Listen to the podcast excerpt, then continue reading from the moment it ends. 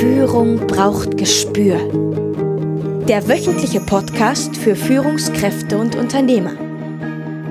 In dieser Sendung geht es um Anregungen, Gedanken und Impulse, mit denen Sie Ihre Führungsaufgaben leicht, schnell, effizient und harmonisch erledigen. Ihr Gastgeber ist wie immer Thomas Reining.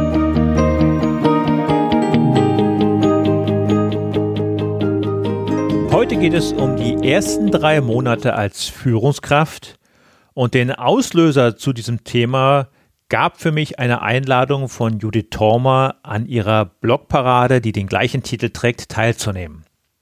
Dieser Einladung nachzukommen war für mich Ehrensache, denn damit kann ich Judith etwas zurückgeben und Danke sagen für ihren wunderbaren Lampenfieber-Vortrag in meiner Führungskräfte-Challenge.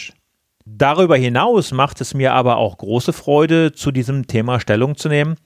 Sind doch die ersten drei Monate einer Führungskraft im neuen Job, im neuen Unternehmen oder sogar in der ersten Führungsverantwortung ein ganz wichtiger, zentraler und oft viel zu heikler Punkt. Besorgniserregend ist, dass geradezu 30 Prozent aller Führungskräfte in der neuen Position oder im neuen Unternehmen scheitern.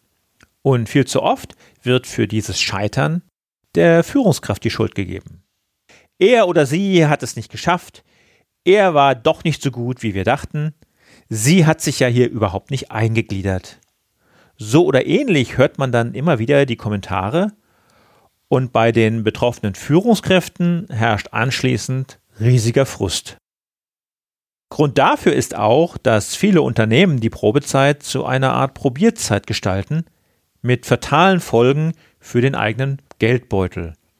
In diesem Beitrag möchte ich am Ende auch darauf eingehen, dass nicht immer nur die Führungskraft die Schuld an einem Scheitern trägt, sondern auch die Unternehmen reflektieren müssen, warum der gemeinsame Weg schiefgegangen ist und warum dies möglicherweise zukünftig wieder geschehen wird.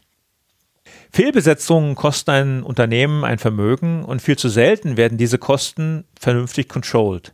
Zu leicht wird abgehakt, dass es schon wieder nicht der richtige Bewerber war aber Berechnungen sagen aus, dass eine Neubesetzung in den ersten sechs Monaten je nach zu besetzender Position zwischen 0,8 und 1,8 Jahresgehältern verschlingt.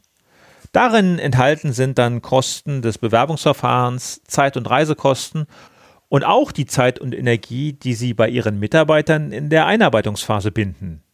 Sehr teuer, wenn man dieses Geld für die gleiche Stelle mehrfach ausgeben muss.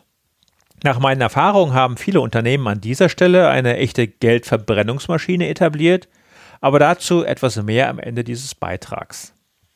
Beginnen wir zunächst bei den Führungskräften und ihren ersten drei Monaten oder auch 100 Tagen im Unternehmen. Woher kommt eigentlich diese 100-Tage-Frist?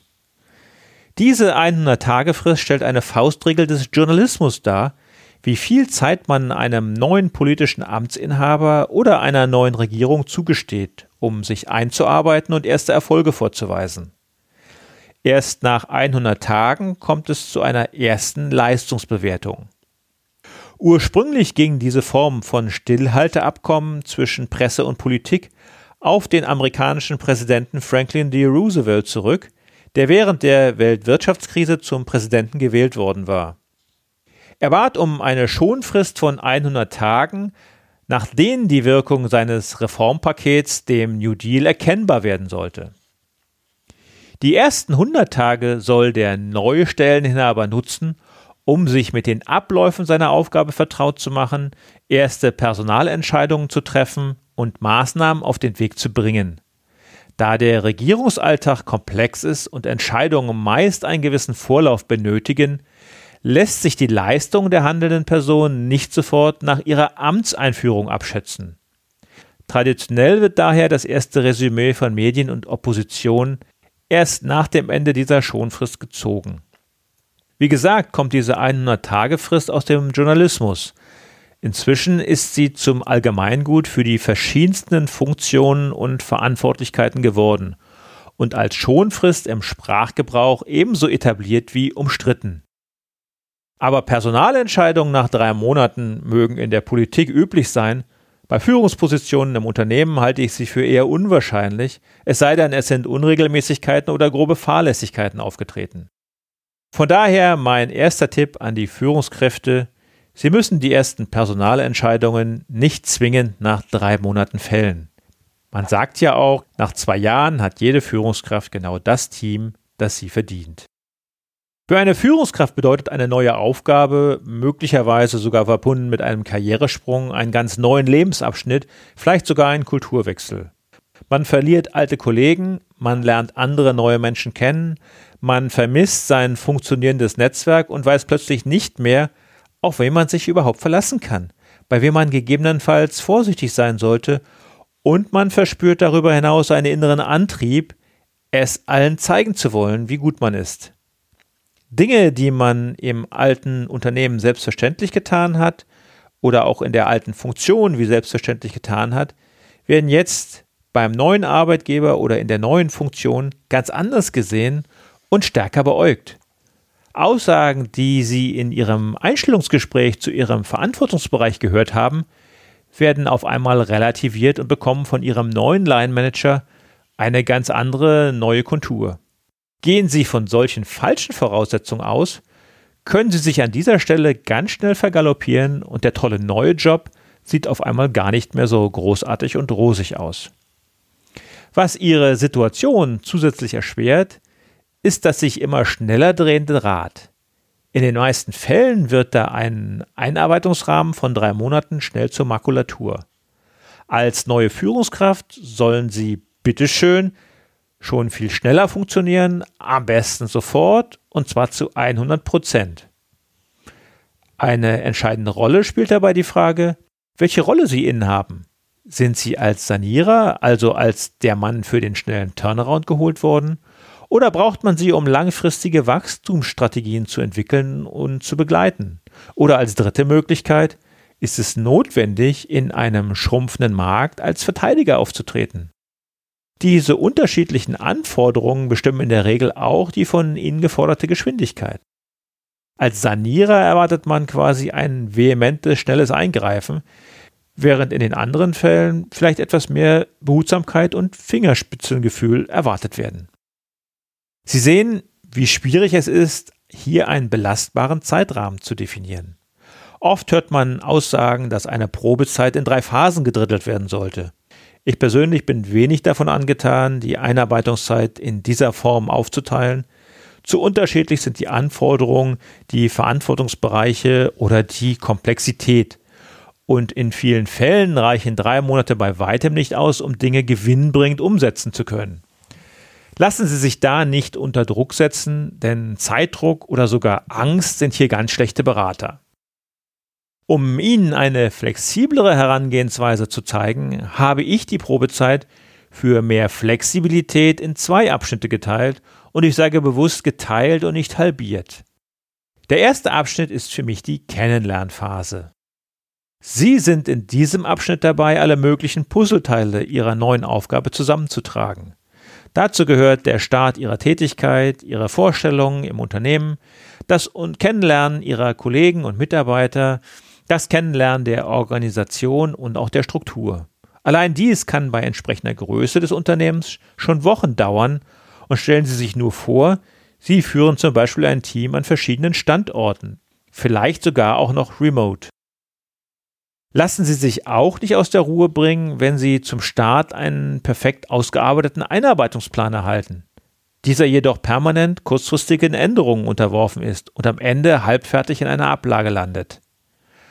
Machen Sie sich einfach bewusst, dass Sie für die meisten Etablierten im Unternehmen als Neuer nur als Zeitdieb unterwegs sind. Nehmen Sie es also nicht zu persönlich. Nehmen Sie sich aber vor allem Zeit für Ihre neuen Mitarbeiter. Finden Sie heraus, wie was gehandhabt wird, stellen Sie Ihre Fragen, aber bewerten und versprechen Sie nichts. Halten Sie sich mit eigenen Ideen noch zurück, seien Sie vor allem geduldig, sowohl mit sich selbst als auch mit den Mitarbeitern. Einerseits muss man sich aneinander gewöhnen, andererseits muss der Laden auch weiterlaufen. Stellen Sie sich nur vor, Sie planen mit jedem Ihrer Mitarbeiter intensive Kennenlerngespräche und gleichzeitig werden wichtige Terminarbeiten nicht erledigt oder bleiben liegen. Das glauben Sie nicht? Viele Mitarbeiter trauen sich einfach nicht, ihrem neuen Chef einen Termin abzuschlagen. Vergewissern Sie sich also, dass Sie hier nicht bei Ihren Vorgesetzten in die ersten Fettnäpfchen treten. Ein weiterer wichtiger Punkt ist es, das Gespräch mit Ihrem Vorgesetzten zu suchen und dabei herauszufinden, was genau er von Ihnen erwartet. Denn der entscheidende Faktor für Ihren Erfolg ist, dass Sie die Erwartungen Ihres Chefs erfüllen. Alles andere zählt bestenfalls untergeordnet. Kommen wir nun zum zweiten Abschnitt, den ich die Handlungsphase nenne. Sie beginnen nun, Ihr Puzzle zusammenzufügen, Sie ordnen die in der ersten Phase gewonnenen Einsichten, vergleichen diese Einsichten mit Ihrem eigenen Erfahrungsschatz und fixieren und priorisieren Ihre Handlungsfelder. Gerade das Priorisieren ist sehr wichtig, denn Sie können nicht überall gleichzeitig starten. Das überfordert Sie und überfordert die Organisation. Differenzieren Sie daher sehr genau zwischen Short-Term und Long-Term Strategien und Veränderungen.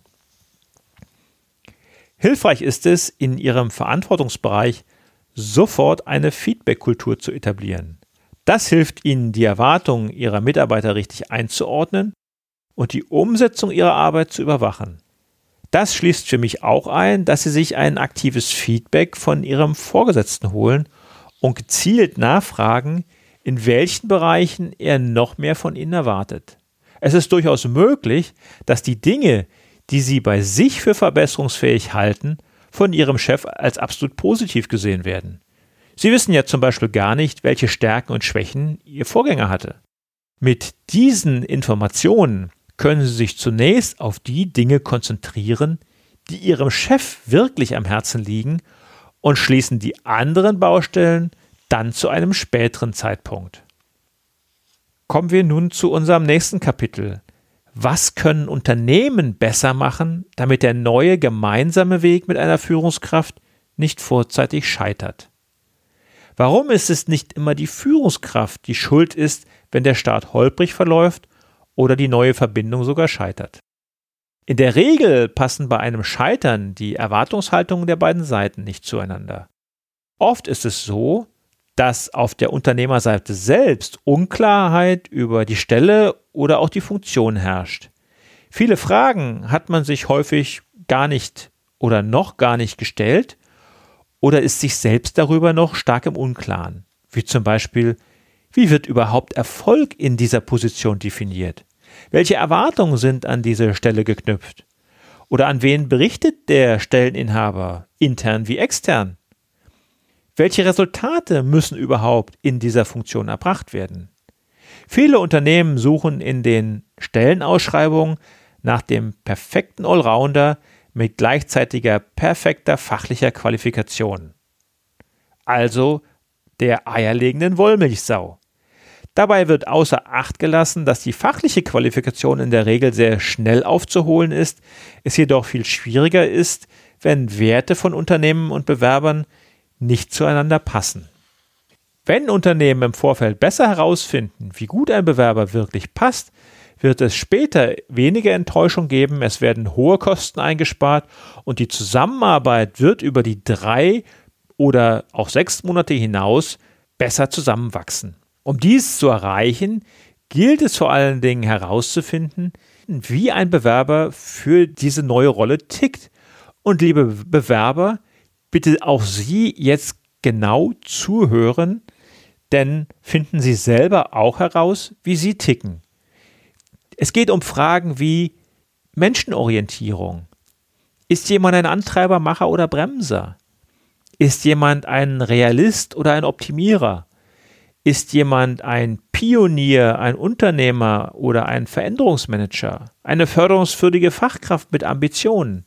Ein nüchterner Perfektionist? Jemand mit Sozialkompetenz oder ein negativer Besserwisser. Ein realistischer Antreiber mit Führungskompetenz, ein Veränderungsmanager mit einer gewissen Verletzlichkeit. Hat jemand egozentrische Denkmuster oder liegt eine Überidentifikation mit Aufgaben bzw. Funktionen und Rollen vor? Wenn diese Dinge zwischen Unternehmen und Bewerber zusammenpassen, wird es später auf beiden Seiten weniger Enttäuschung geben. Und wie gesagt, Fachliche Qualifikation kann man schnell aufholen oder nachholen. Die menschliche Passung ist viel entscheidender und auch viel schwieriger. Bedenken sollten die Unternehmen neben allen Kosten auch den Level an Frustration, den sie in ihrem Unternehmen mit einer hohen Fluktuation erzeugen. Stellen Sie sich vor, mit wie viel Begeisterung Ihre Führungskräfte und Mitarbeiter entwickeln, wenn Sie zum dritten Mal in Ihrer Bewerberauswahl daneben gelegen haben und nun der vierte Stelleninhaber angelernt werden soll.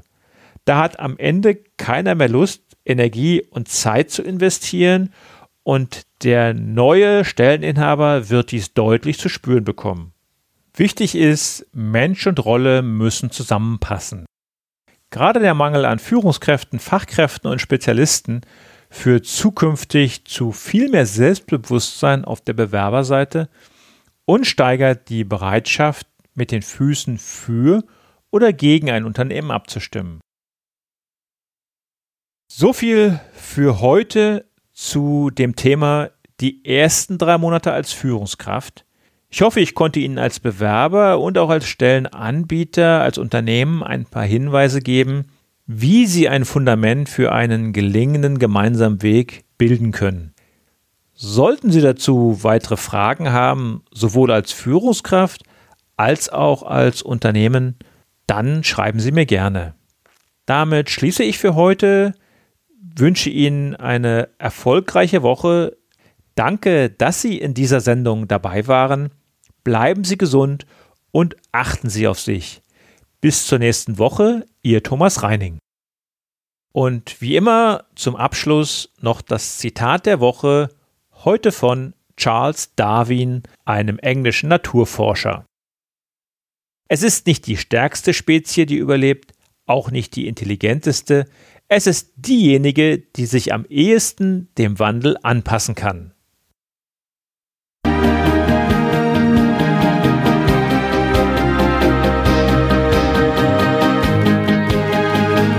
Gefällt dieser Podcast? Dann bewerten Sie ihn doch mit einer Sternebewertung und Rezension in iTunes. Dies hilft einerseits, diese Sendung weiter zu verbessern und sie darüber hinaus für andere noch sichtbarer zu machen. Besuchen Sie auch den Blog Gute Führung braucht Gespür.de und schauen Sie, was es dort noch Spannendes für Sie zu entdecken gibt. Denken Sie immer daran, Sharing ist Caring und teilen Sie den Link zu dieser Sendung mit anderen Interessierten. Das war die heutige Ausgabe von Gute Führung braucht Gespür. Vielen Dank fürs Zuhören und eine schöne Zeit für Sie.